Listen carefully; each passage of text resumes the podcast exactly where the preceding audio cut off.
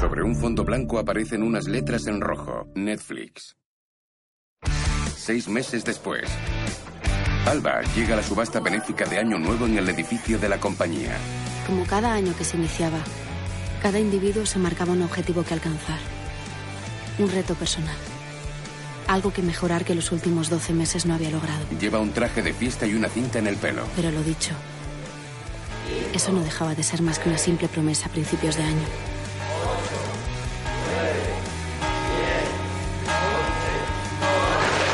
Los empleados celebran el momento. El año nuevo acababa de iniciarse, 1929. En nuestras manos la oportunidad de elegir cómo arrancar. Dejando en manos de la justicia nuestros destinos. O ocultando un cadáver para seguir disfrutando de nuestra libertad. Alba y sus amigas llegan en coche a un puente. Descienden del vehículo y sacan un cuerpo envuelto en telas. Instantes después lo arrojan al agua. En ese momento un sonido alerta amarga. ¿Qué ha sido eso? ¿Lo, lo habéis oído? Marga, será una rata, aquí no hay nadie. ¿Y nos han visto tirar? Meter el, el- el cuerpo en el coche. Nadie sabe nada. Nadie ha visto nada, solo nosotras. Nuestra lección estaba hecha. Ahora solo cabía esperar. Una serie original de Netflix. En colaboración con Bambú Producciones. Idea original Ramón Campos y Gema Neira. Blanca Suárez. John González. Maggie Cibantos. Ana Fernández. Nadia de Santiago. Martiño Rivas. Ana Polvorosa. Sergio Moore. Borja Luna, Nico Romero. Iria del Río, Ángela Cremonte, Antonio Velázquez. Con Ernesto Alterio como Uribe. Y Concha Velasco como Doña Carmen. Productores ejecutivos Netflix, Eric Barmax, Kelly Luegenbiel, Amanda Kretschmann y Arturo Díaz. Productores ejecutivos Ramón Campos y Teresa Fernández Valdés. Las chicas del cable. 40 horas antes. Alba entra corriendo en el edificio de la compañía apartando a unas operadoras. Lleva un traje limpio en una mano y una caja de cartón en la otra. Cruza el recibidor y repara en Marga, que está besando a Pablo. Se acerca a ellos y coge un vaso de café de la mano de su amiga. Bueno, buenos días.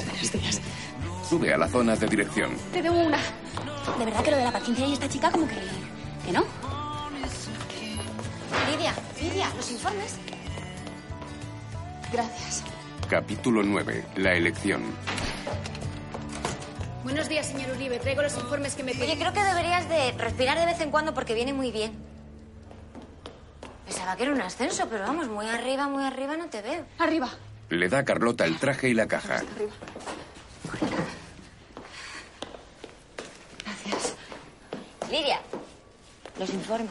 Recoge el dossier y sube a una terraza donde un ejecutivo está practicando con un bate de béisbol. Señor Uribe. Ah, señorita Aguilar, ya era hora. Sí, perdona el retraso. Aquí tiene su café. Y los informes que me pidió sobre el incremento de los abonados con la automatización. El traje ya lo tiene preparado. Y la señorita Millán ya, ya está avisada sobre que tiene que presentarle al mejor candidato de todos para el puesto de director técnico. Ahora pare de hablar. Quiero que sea mi pitcher. ¿El qué? ¿No conoce el béisbol? ¿Nunca oyó hablar de Babe Ruth? Es el mejor bateador del mundo. El año pasado hizo 60 home runs en una sola temporada. Tampoco sabe lo que significa eso. Eso significa ser de otro planeta, ser un genio absoluto. El brazo atrás, el codo por arriba del hombro. Pero, ¿sabe lo que más me gusta de Babe? Que nadie lo diría viéndolo, ¿no? Porque es gordito. Tiene el tronco demasiado grueso, la pierna fina. Es la prueba de que puede haber un campeón donde menos te lo esperas. Y ahora, lance. ¿Eh? Lance la pelota, quiero batear, por Dios. Lance la pelota. Tengo que repasar los invitados a la Bueno, le subasta. pido de- que se calle y lance la pelota. ¡Lance la pelota! ¡No! Esto no fue lo que acordamos cuando negociamos la patente del Rotary. A ver, me pidió que mantuviera el puesto de las trabajadoras, que readmitiera a la señorita Carlota Rodríguez, al ingeniero Miguel Pascual y que a usted le diera... Un puesto en la dirección de la empresa. Y no fue eso lo que hice. ¿Acaso no es usted asistente de dirección? No se haga el tonto conmigo, señor Uribe, por favor. Llevo seis meses. Seis meses Bueno, sin. bueno, bueno, bueno. Sin parar. Se suponía que esto iba a ser un. Se suponía que esto iba a ser un ascenso y al final me, me he convertido en su mono de feria. No, basta, basta. Deje a un lado los delirios de grandeza y si realmente quiere una oportunidad, busque la ocasión usted misma. Uribe es un hombre alto y esbelto con un fino bigote. Resultó ser un pésimo pitcher. Le coge la pelota de la mano a la joven y sigue con su entrenamiento. Alba se marcha con gesto de decepción.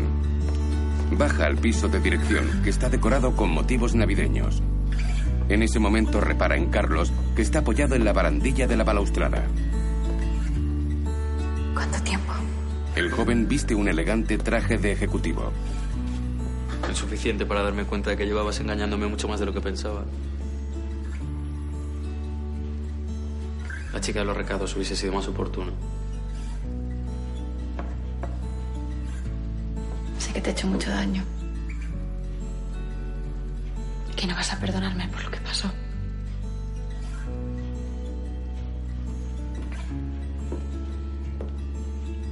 Pero déjame demostrarte que sí tiene sentido apostar por nosotros.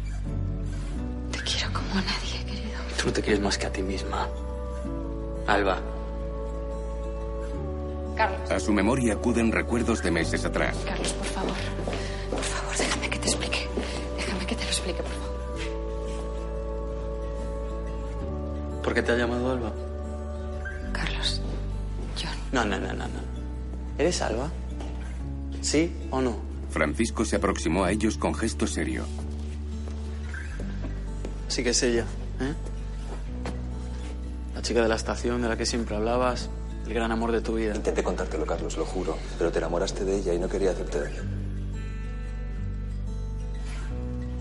Ojalá no se hubiese conocido nunca. Carlos, te quiero, Este asiente con incredulidad. te quiero. ¿Cómo me gustaría creerte, Alba? Entonces se quedó sola en el pasillo de la balaustrada. Tras recordar, mira a Carlos con melancolía. No me llames así. ¿No? ¿Por qué no? Porque ese es tu nombre. No me llamo así, no me llamo así, me llamo Lidia. Y todo lo que te he dicho es Me verdad. da igual lo que me digas. Me da igual tu nombre. Me da igual todo lo que tenga que ver contigo. Por tu culpa esta compañía está en manos de los Uribe. Si no me hubiese robado el prototipo, no lo habría perdido todo. Pero he vuelto para recuperar lo que es de mi familia. No era mi... Mi padre dio su vida por esta empresa. No era mi intención que perdierais la compañía, sino que toda esa gente no se fuera a la calle. Gracias por pensar en todos menos en mí. Uribe llega junto a los dos jóvenes. Señor Cifuentes, el nuevo director de la compañía. Me alegra verlo, pase. Adelante. Ambos entran en el despacho de dirección. Alba apoya las manos en la barandilla con gesto melancólico. Dolida, alza el rostro y trata de contener las lágrimas.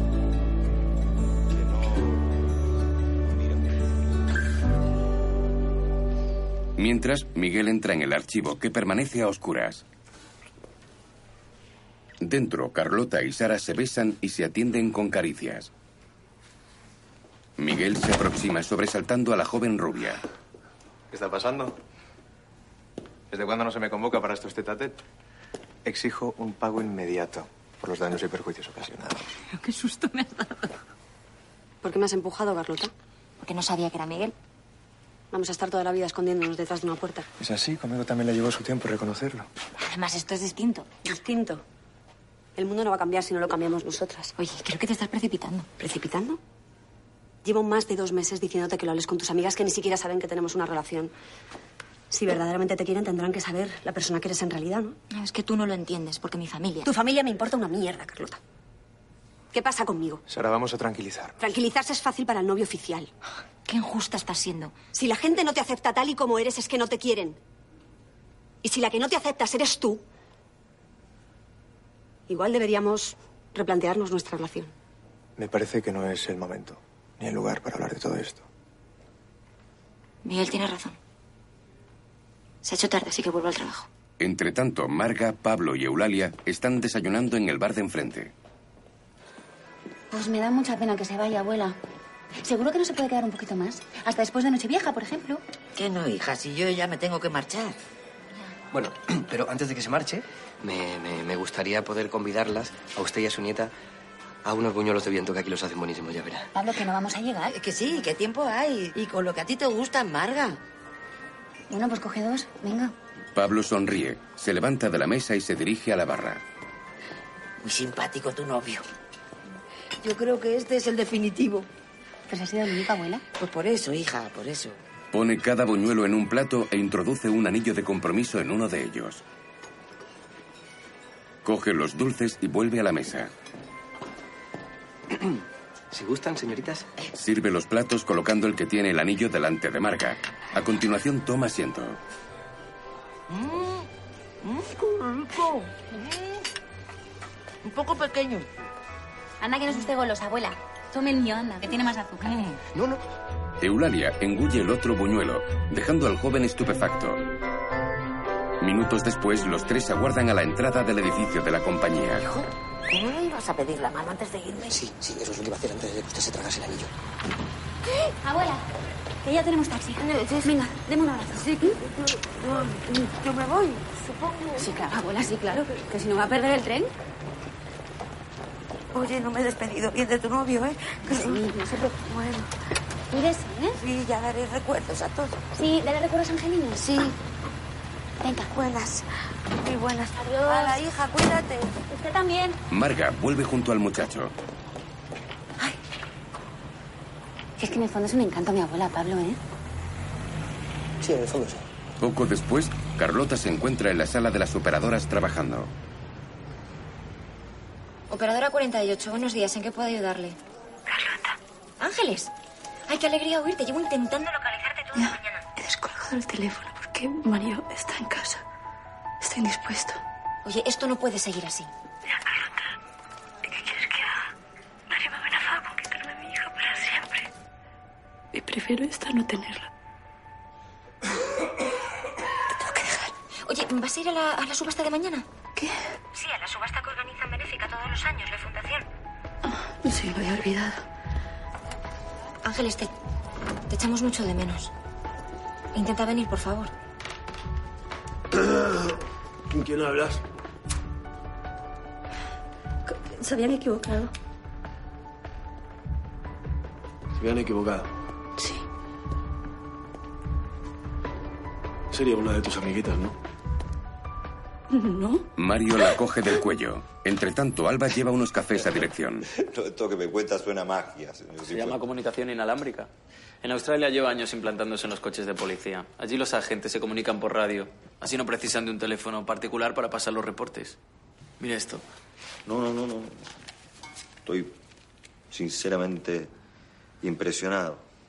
Entonces acepta la propuesta, este es el futuro. ¿Y qué hay del presente, señor Cifuentes? Para desarrollar este proyecto hace falta mucho dinero. Y para tener mucho dinero, ¿qué hace falta? Uribe mira a Alba esperando una respuesta. Para tener mucho dinero hacen falta muchos clientes. Antes de llegar aquí, lo que tenemos que hacer es popularizar el teléfono, hacerlo accesible, que todo el mundo pueda y quiera tener uno. Quizá yo pueda ayudarle con eso, señor Uribe. Disculpe. Llevo un tiempo pensando en la idea de desarrollar un proyecto que permita a todo el mundo comunicarse. Lo hubiera necesitado cuando vine a esta ciudad y... Bueno, quizá ha llegado el momento de darle vida. Caramba. No, no, no. Esto sí que es una grata sorpresa. Me gustaría demostrarle que sirvo para algo más que limpiar zapatos en la puerta de la compañía. Perdone, creo que me, me he tenido que perder algo. ¿Me está usted diciendo que cualquiera puede venir aquí y proponer un proyecto? No, cualquiera no. Pero tanto usted como yo sabemos que la señorita Aguilar no es cualquier persona en esta compañía. Muy bien. Mañana. A las 10. Puntualidad británica, por favor. A usted también lo espero, señor Cifuente, y con nuevas ideas. Delicioso el café, señorita Aguilar. Uribe le devuelve la taza vacía y abandona el despacho. Alba la deja sobre una de las mesitas bajas. A continuación, se marcha seguida por Carlos. ¿Tú quién te has creído que eres? ¿Tú te piensas que puedes venir aquí y jugar a comportarte como si fuese una alta ejecutiva? No, no, no, no. Como la junta de dirección. Junta de dirección, ¿no te parece suficiente el daño que me has causado ya? Siento si te he hecho daño. Siento si has escribido que te he utilizado. Apoyada en la balaustrada, contempla al joven con gesto melancólico. Este aparta la mirada y se pasa la mano por el rostro. Quiero estar contigo. Carlos sonríe y contempla a la muchacha con gesto distante. Devuelve el anillo de compromiso.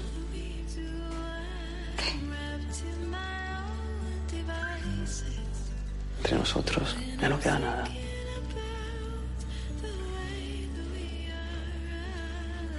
Tengo aquí.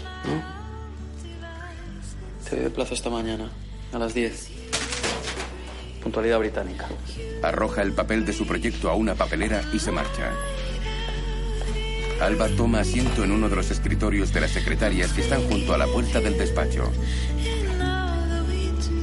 Se lleva la mano al cuello y saca el anillo que está engarzado en un fino collar.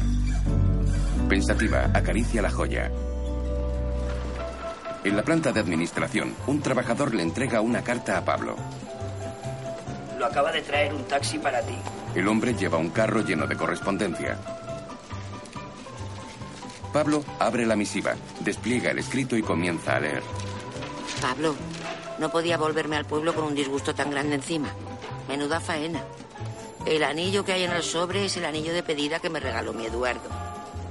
A Marga siempre le gustó, desde chiquitita. Y le prometí que algún día sería suyo. No sé si es tan bonito como el tuyo, pero sé que a mi niña le encantará. Señora, Buena suerte. me informan que tiene usted una espera de un minuto. Entra en la sala de operadoras y coge a Marga. ¿Puedo saber qué haces aquí, Pablo? Pero si acabamos de entrar, Pablo. Que ya lo sé, te tengo que decir una cosa. Pero, Pablo, que no me podrás ir sin más, callarte loco. Calla. Marga, llevo todo el día intentando decirte una cosa y ya no aguanto más. Si tengo que decirte aquí, te lo digo aquí, delante de todos y que se enteren todos. Pero el que, el que, Pablo. Cierra los ojos. Cierra los ojos, cierra los ojos.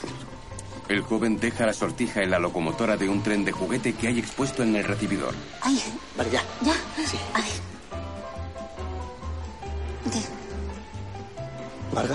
Comienza a arrodillarse. Siento interrumpir. Marisol. Hola, Marisol. Ha pasado algo, Pablo, algo gordo, algo muy, muy gordo. Mi padre se está muriendo. ¿Cómo? Lo siento muchísimo, Marisol. Por eso he venido pitando de Barcelona. Mañana le van a operar a vida o muerte. Y tengo que pedirte un último favor. Pero claro, claro, Marisol, lo que necesites, dime, dime. Qué. Necesito que me acompañes al hospital Ah, sí, sí, sí, claro, lo que necesites. y finjamos que aún somos novios. ¿Cómo? Tú sabes cuánto te quería mi padre. Y bueno, después de después de nuestra ruptura yo no no tuve la ocasión de decirle que Pero se han pasado más de seis meses ya. ya, ya, pero se me hizo una bola, una bola muy grande. ¿Cómo se lo podía decir ahora? No te preocupes, no te preocupes, Marisol, yo cuenta conmigo. Cuenta conmigo. Bueno, a ver, es que es que don Genaro es es mi profesor de toda la vida, todo lo que sé de números me lo, me lo ha enseñado él. Es que no vamos, que no le puedo decepcionar ahora. eh, ¿Cuándo es la intervención? Mañana. Mañana. Estamos pendientes aún que confirmen la hora. Bueno, pues avísame. Avísame y allí estaré, no te preocupes, allí estaré. Gracias. Nada. Marisol le da la mano y se marcha del edificio. Marga mira al joven con el ceño fruncido. Pablo, no me fío un pelo de esta. Pero Marga, Marga, que se está muriendo su padre, por favor. Bueno, es capaz de matarle con tal de lidiar. Marga, no, no. No, con eso no se bromea. Por favor. No, está bien. Bueno, a ver, ¿qué me querías decir? Pues nada. Pablo niega con la cabeza con gesto contrariado. De repente, repara en la locomotora de juguete. Horas después, Alba está trabajando en su escritorio. Lidia, ¿te vienes al bar de enfrente a tomar algo con nosotras? Sí, habrá que aprovechar que Doña Lola está en su pueblo por Navidades y no tenemos toque de queda. No me digas que estás haciendo trabajo extra, Turibe. Todo lo contrario. Me ha dado la oportunidad de presentar un proyecto, uno propio. No puedo desperdiciar la ocasión. Quedan algunos flecos sueltos y quiero que quede perfecto. ¿Quién sabe? Quizá cambie el rumbo de mi vida de un día para otro. Ojalá cambie el mío también. Hoy no tengo un buen día, chicas. La verdad es que yo tampoco. Carlos no quiere verme delante. Quiere que le devuelva el anillo de compromiso. No van a poder con nosotras. Bueno, a lo mejor deberías descansar. Ya. Me quedo un rato más. Hasta mañana. Mañana. La joven prosigue con su trabajo.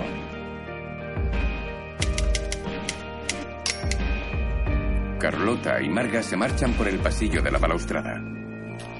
Ya bien entrada la noche, Alba termina el trabajo. Alinea las decenas de hojas del proyecto.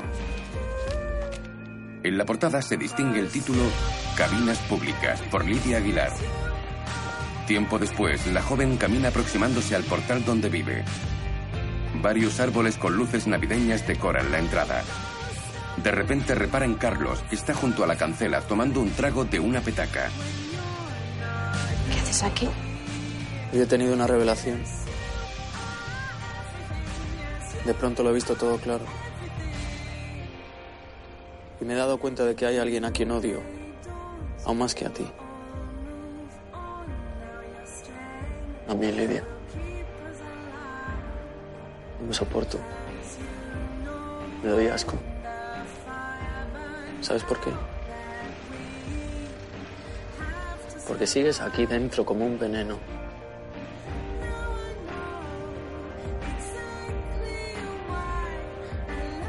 Durante todos estos meses he intentado dejar de pensar en ti, dejar de, dejar de desearte. Hoy fui a la compañía porque pensaba que ya estaba curado. Alba intenta tocarlo, pero él no la deja.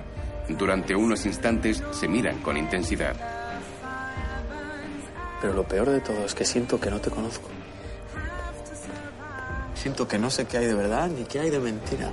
Sí me conoces, Carlos. Y todo lo que hemos vivido es auténtico. Ojalá pudiera demostrártelo. Ni siquiera sé quién eres. Déjame contarte todo sobre mí. Todo. No habrá más secretos. Ni mentiras. Minutos después, los dos están en la habitación de Alba. El joven Cifuentes se encuentra desnudo sentado sobre una butaca. Alba está sentada sobre él y sus piernas rodean el torso fornido del muchacho. Desatados a la pasión del momento, se besan y acarician sus cuerpos. Los amantes disfrutan del extático deleite con movimientos lentos y rítmicos.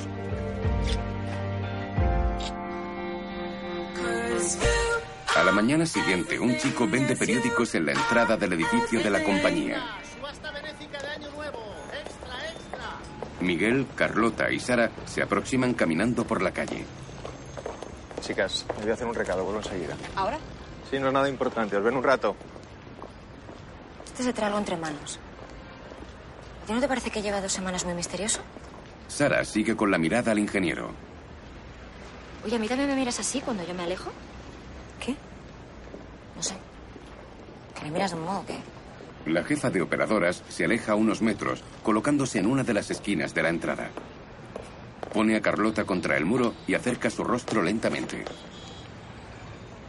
A ti te miro con más deseo. Le da un beso y la joven rubia mira alrededor algo tensa. De repente, comienza a besarla con pasión en los labios. Mario, que está en el recibidor, repara en las dos mujeres. ¿A que no ha pasado nada? Avanza unos metros y se coloca junto a la puerta. Instantes después, entran las dos trabajadoras. Buenos días. Buenos días. Mario detiene a Carlota cogiéndola del brazo. Eso ha sido repugnante. ¿Perdona? Lo tuyo con la fulana esa. Nada de arcadas. Sois dos degeneradas. No sé de qué me estás hablando. Carlota se marcha enfadada.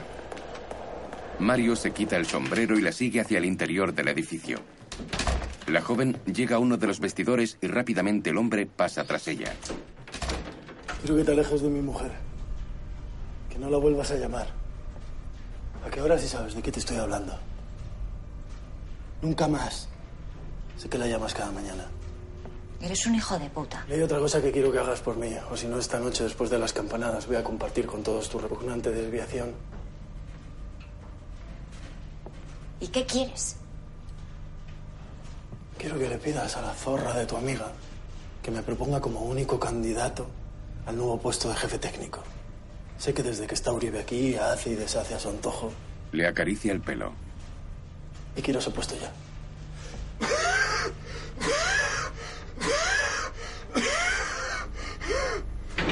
Ojalá te mueras. Quita. Tienes unas horas. Abre la puerta y se marcha. Instantes después llega a la planta de finanzas. Algo llama su atención y se detiene. ¿Qué haces aquí? He venido a hablar contigo. A ver si lo asumes ya. Lo nuestro se acabó, Carolina, hace meses. Sí, tres.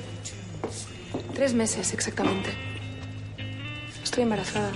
Mario, que iba a sacar un cigarro, queda paralizado por la noticia. Poco después, en el bar, ¿Cómo sé yo que ese niño es mío? De todos los hombres que había en la compañía, tuve que fijarme en el más miserable. ¿Qué esperabas que te dijera? Qué bien, cariño. No te preocupes, dejo a mi mujer y a mi hija y me voy a vivir con una don nadie. Ay, Yo no quiero un cuento de hadas contigo. Pero este crío es de los dos. Está bien, Carolina. ¿Cuánto necesitas? ¿Cómo? ¿Cuánto necesitas para que te lo quiten? Mario, no, pienso interrumpir este embarazo. Tú tienes idea de lo que supone un aborto casero. Del riesgo que hay. Estás sola, entonces. No cuentes conmigo. Pues me temo que sí. Que sí voy a contar contigo. Más que nada porque me he quedado sin trabajo y necesito dinero para sacar adelante al crío. Así que tú mismo. O me das una buena cantidad o voy a montar tal escándalo que no solo vas a perder a tu familia, sino también tu trabajo. Siempre has sido una zorra. Sí. En eso no te quito la razón, pero precisamente es lo que más te gustaba de mí. la joven da una calada a un cigarrillo mirando a Mario con frialdad. Entre tanto, Alba llega a la compañía. Lleva un vestido oscuro y una estola sobre el hombro izquierdo. Entra en el recibidor, se detiene un instante y mira ilusionada la sortija que le regaló Carlos. Poco después entra en el despacho de dirección. Buenos días, señor Uribe. Ay, señorita Aguilar, disculpe, tuvimos que adelantarnos un poco porque los fuentes deben salir antes a ultimar tema de la subasta. Vea, Carlos me está presentando un proyecto fascinante. Son ah, cabinas telefónicas. Se trata de instalar en las principales calles de las ciudades más importantes teléfono de uso público para poder llamar en cualquier momento. ¿No le parece genial? Es algo que se hace en otros países desde hace algún tiempo. Yo creo que ha llegado el momento de implantarlo en España. Este proyecto es mío. Me has robado el proyecto. Anoche me engañaste para robarme la idea. Eres un sinvergüenza y un traidor. No, no sé de qué me está hablando. Anoche. No voy a permitir esta falta de respeto en mi presencia. Calma, por favor, un poco de serenidad, señorita Aguilar. Eso es lo que yo digo, un poquito de respeto y de serenidad. Cualquiera diría que estamos en un mercado. Doña Carmen, un momentito antes de empezar a señalar con el dedo. Yo mismo he sido testigo de cómo mi hijo se ha pasado toda la noche trabajando para venir a ofrecerle esta idea. Eso no es cierto. No solo se atreve en llamar a mi hijo ladrón, sino que se atreve a llamarme a mí mentirosa. Vea, doña Carmen, para mí es una palabra contra la otra. Señor Uribe, le prometo que yo soy el momento, responsable. momento, de- Carlos, momento. Ahora lo que sucede es que van a tener que demostrar quién de los dos es el verdadero creador del proyecto. ¿Cómo? Haciendo un desarrollo mayor. Ambos competirán para defender su proyecto. Y el ganador se quedará como director general de la compañía. Eso es, eso es una locura. Está a tiempo de retirarse, señor Cifuentes, en cuyo caso me pondré a trabajar hoy mismo con la señorita Aguilar. Esto es absurdo, señor Uribe. Le pido por favor que no frivolice con el futuro de esta empresa. Esta señorita es una absoluta incompetente. Se sorprendería de saber de dónde vengo yo, doña Carmen. Muy bien. Que gane el mejor. Minutos después, Alba aborda al joven en el pasillo. Carlos. Se aproxima con gesto grave. ¿Cómo has sido capaz? Todo lo que pasó anoche. Una gran mentira. Ojo por ojo. Diente por diente. ¿Cómo has podido? Seducirte. Para después robarte. ¿De verdad me estás preguntando eso, Lidia? La experta en eso eres tú.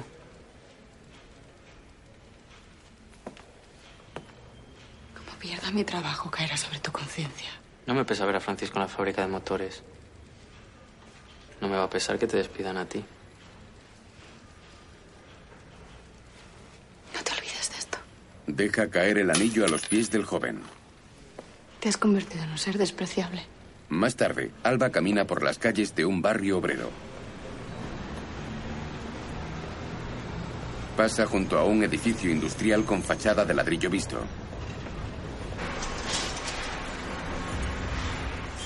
Entra en una fábrica donde hay multitud de trabajadores realizando diversas tareas.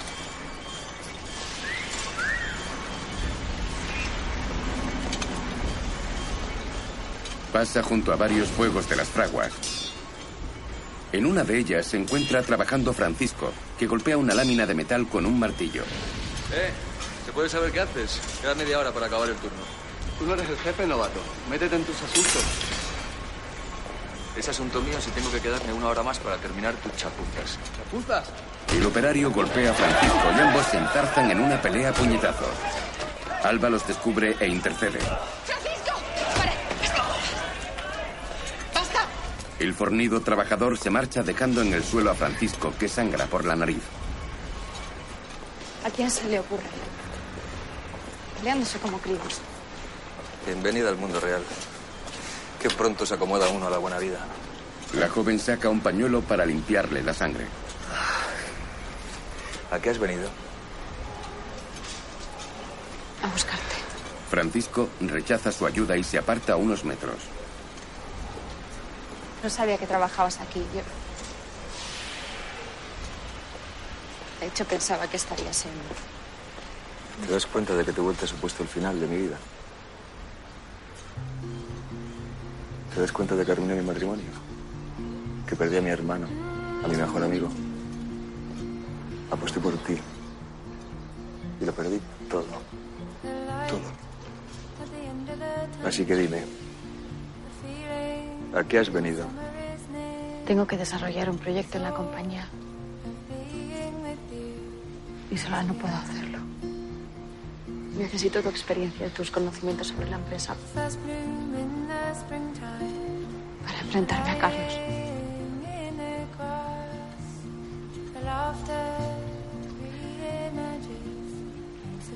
Ven esta noche a la subasta benéfica de Año Nuevo. Vamos a hacer borrón y cuenta nueva.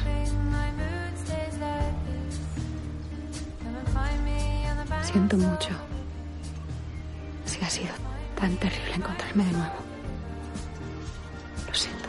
Sucio y herido, el joven se marcha a otra parte de la factoría. Alba queda sentada en el parachoques de un camión que está en proceso de fabricación.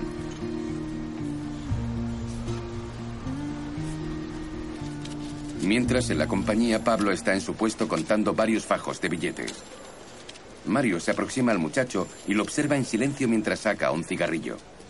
De repente Pablo repara en su presencia. Hola, don Mario. Eh, ¿Necesita algo? El dinero, Pablito. Tú lo pillara, ¿eh? Un par de fajos como estos te arreglan la vida.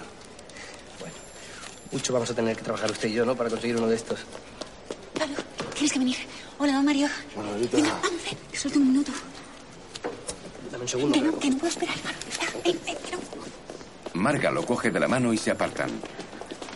¿Qué, ¿Pablo? ¿Qué, qué, sí, qué? Sara me ha ascendido para la subasta de esta noche.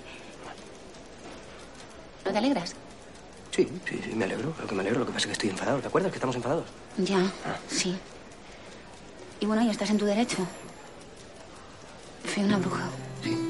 En ese momento, Mario mira alrededor nervioso. Coge uno de los fajos y se lo guarda discretamente en el bolsillo. Pablo, sé que ese hombre es importante para ti. Y que hacer esto te va a hacer sentir mejor. La verdad es que sí.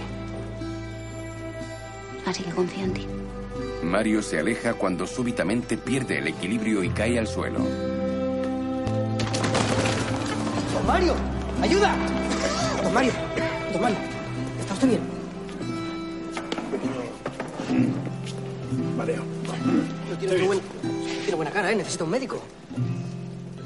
Más tarde, en una consulta médica, Mario, ¿qué ha pasado? Me han llamado de la compañía. ¿Qué ha pasado? Tranquilícese, señora. Puede vestirse. El hombre se levanta y se pone la camisa. Siéntense, por favor. Ángeles avanza tímidamente y toma asiento frente al doctor. A un lado hay un armario lleno de instrumental médico. Por lo que hemos podido analizar, todo apunta a una intoxicación.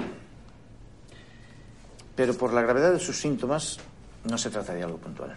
Es posible que lleve bastante tiempo en contacto con este producto tóxico. Perdone.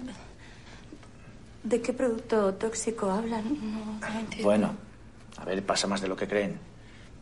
Hay ciertos alimentos que se contaminan por los envases si no se conservan debidamente. O bien usted ha estado en contacto con algún producto determinado, como mataratas, insecticidas o químicos. Si después de contactar con algún producto de estos se lleva usted la mano a la boca, pues puede verse contaminado. Eso habrá sido, sí. ¿Qué tengo que hacer? Vamos a administrarle oxígeno. Pero es importante que cambie de hábitos. El cianuro saldrá de su sangre con el tiempo. Pero es muy importante que preste atención a su entorno para que esto no se siga produciendo. Además va a tomar estas vitaminas que le ayudarán a recuperar. fuerzas. Muchas gracias. Muy bien, pues nada, a cuidarse y recupérese. Minutos después, el matrimonio sale de la consulta. Ahora cuando lleguemos a casa reviso todo para asegurarnos. Será lo mejor. Más tarde, en la fábrica de coches, Francisco permanece pensativo. A su memoria acuden recuerdos del pasado. Siento mucho. Si ha sido tan terrible encontrarme de nuevo. Aposté por ti. Y lo perdí todo. Nos has mentido. Has dejado que nos arrebaten la compañía y has destrozado el corazón de mi hija. Y todo por una ladrona de medio pelo. Por esa infeliz. Doña Carmen, entre Lidia y yo no ha pasado nada. Tienes una hora para recoger tus cosas. Elisa es mi mujer. Y esta es mi casa. Ya no eres de la familia. Y si te queda una pizca de honra, nos evitarás más escándalos. Vete. Rememora ese momento en casa de los Cifuentes. Entonces se aproximó a un gran espejo de pie que había junto a la puerta de la habitación. Tras el recuerdo se encuentra en un baño contemplándose en un espejo. De repente lo rompe de varios puñetazos. Lleno de ira, observa su reflejo distorsionado. Esa noche, en la compañía, Señoritas, ni un puesto ha de quedar libre. Si alguna de ustedes necesita ir al baño, tengan previsto una posible sustituta que pueda ocupar su lugar. No podemos perder ni una sola llamada. Es muy importante que nada falle esta noche. Un año más debemos superar nuestras recaudaciones. Y recuerden que su compañera Marga está de coordinadora de todas las operaciones. Suerte a todas. se aproxima a Carlota. ¿Estás bien? Sí, son los nervios. Mientras, junto a una de las máquinas, Marga habla nerviosa para sí. Vamos, que todo va a salir bien. Sí, que to- todo va a salir bien. ¿Va a salir todo mal? Bueno, ¿qué haces aquí? Mira, no seas agonías que ya bastante nervioso estoy yo ya. ¿eh? El joven la saca al pasillo. ¿Se puede saber qué está pasando? ¿Qué está pasando? Sí. Que ha desaparecido un fajo de billetes de mi caja, Marga. Marga, Marga, cinco mil pesetas, ¿eh? Cinco mil pesetas. Pablo, ha tenido que ser un error, lo has tenido que contar mal. Que no, que no, que no, que no. Que no es un error, Marga, que lo he contado una y otra y otra y otra vez y no cuadra, mi amor, no cuadra. Bueno, está bien, Pablo, está bien. Vamos a tranquilizarnos, ¿eh? Vamos a tranquilizarnos, Pablo. Yo ahora tengo que estar muy concentrada en la subasta, así que te pido, por favor, que mañana por la mañana me esperes y lo contamos juntos, ¿eh? Ya ves cómo parece. No, no, porque me lo han robado, creo que me lo han robado. ¿Qué dices? No, Mario. shh, shh, no. Que no puedes acusar así a, a- a nadie sin pruebas. Que eso no funciona así. Vamos, imagínate que a ti te acusaran de robo. Me van a acusar, Marga, que yo no he hecho nada, ¿eh? Marga, escúchame, escúchame. Vi cómo lo miraba. Lo miraba desde lejos. Mi amor, tienes que confiar en mí. Se acercó a tocarlo, se acercó. Oh, Pablito, Pablito, el dinero. Bueno, de acuerdo, de acuerdo, Pablo. De acuerdo, ¿eh? Si es verdad que alguien te ha robado ese dinero, ahora mismo no podemos hacer nada, ¿eh? Así que te pido, por favor, que confíes en mí y mañana por la mañana yo lo cuento contigo. Prométeme que no vas a hacer nada hasta mañana por la mañana. Pablo asiente con la cabeza. Venga, dame un beso. Suerte, ardillita. Entre tanto, Alba llega a la subasta benéfica. Lleva un elegante traje de fiesta y una cinta en el pelo. Señorita Aguilar, está usted bellísima. Señor Uribe, me gustaría aportar algo a la subasta. Epa. Es una joya muy valiosa. Pocas mujeres tendrían acceso a una joya tan preciada. No tengo palabras. Será un placer incorporarla al resto de objetos. Es un gesto muy bonito por su parte. Espero que con esto no esté tratando de comprar mi voluntad porque con los proyectos será implacable. Señorita Aguilar, usted que sabe dónde está todo en esta empresa, ¿sería tan amable de poner esta pieza en una urna de cristal junto al resto de objetos? Por supuesto, señor Uribe. Espero que nos dé el número de la subasta, no vaya a perderse por el camino. Doña Carmen, ¿qué tal está su hija? Está mejor, gracias. Si Dios quiere, mañana volver a casa. Uribe toma a doña Carmen del brazo y se alejan caminando. Carlos contempla a Alba y esboza una leve sonrisa antes de marcharse. La joven abre el estuche y acaricia la sortija con melancolía. En ese momento Ángeles y Mario entran en la estancia. Qué bonito está todo.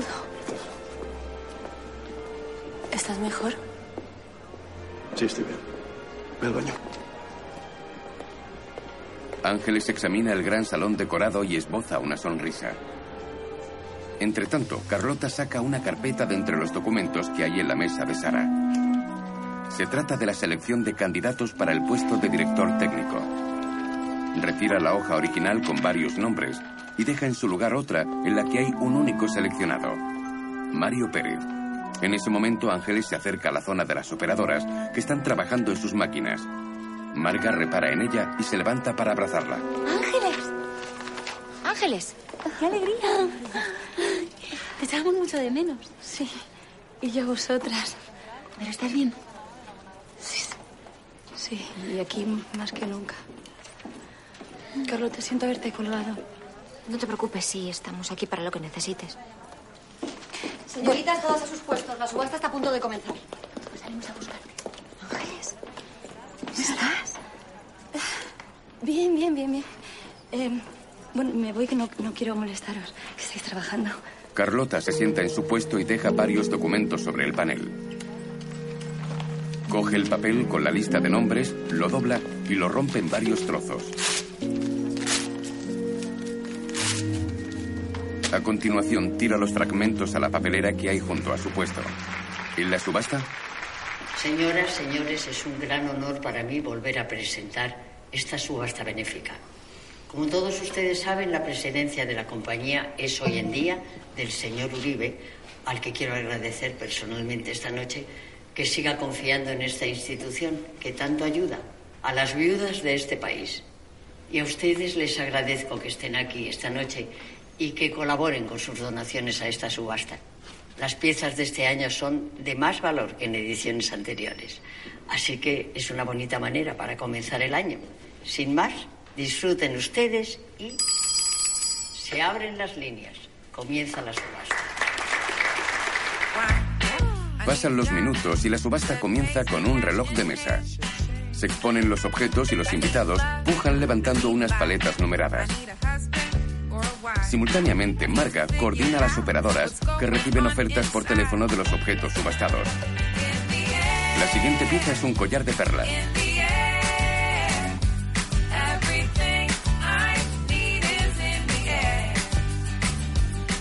Tras la venta, traen a subasta el anillo de Carlos. A un lado, Alba contempla con gesto melancólico. Poco después, el director de la subasta da la puja por finalizada. Carlos esboza una sonrisa irónica y vuelve la cabeza para mirar a Alba. Más tarde, Ángeles se encuentra en el salón de la fiesta con Mario. Este apura su copa de un trago. Tráeme otra copa, anda. La mujer obedece y se aleja varios metros hacia una de las barras.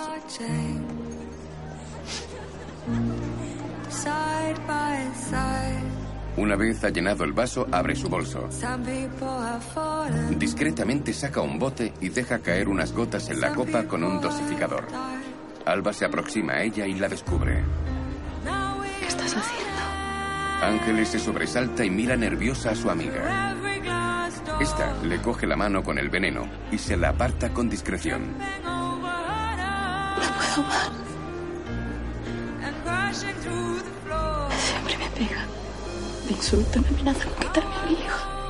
Mario las observa a cierta distancia. Lidia, tengo que acabar con él antes de que él acabe conmigo.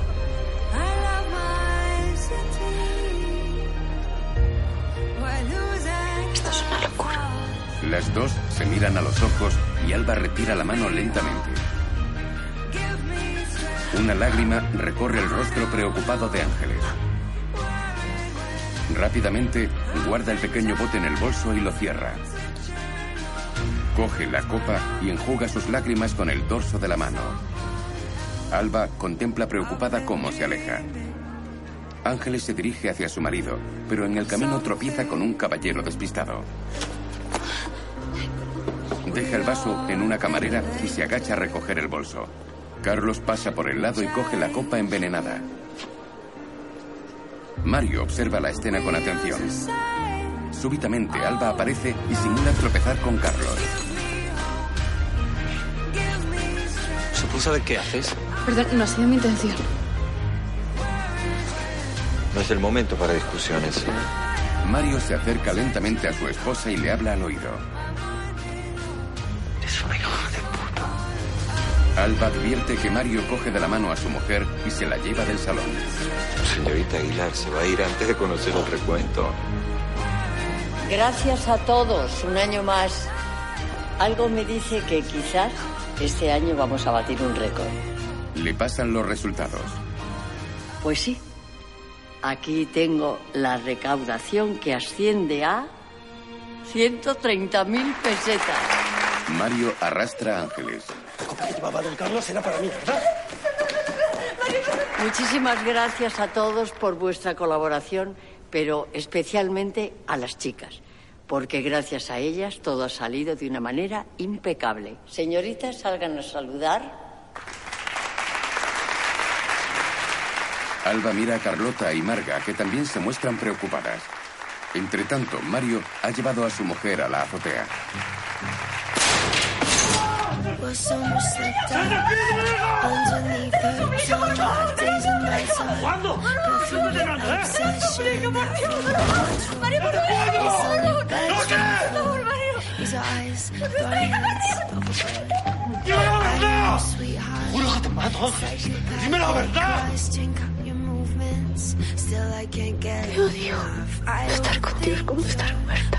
¿Dónde se la llevaba?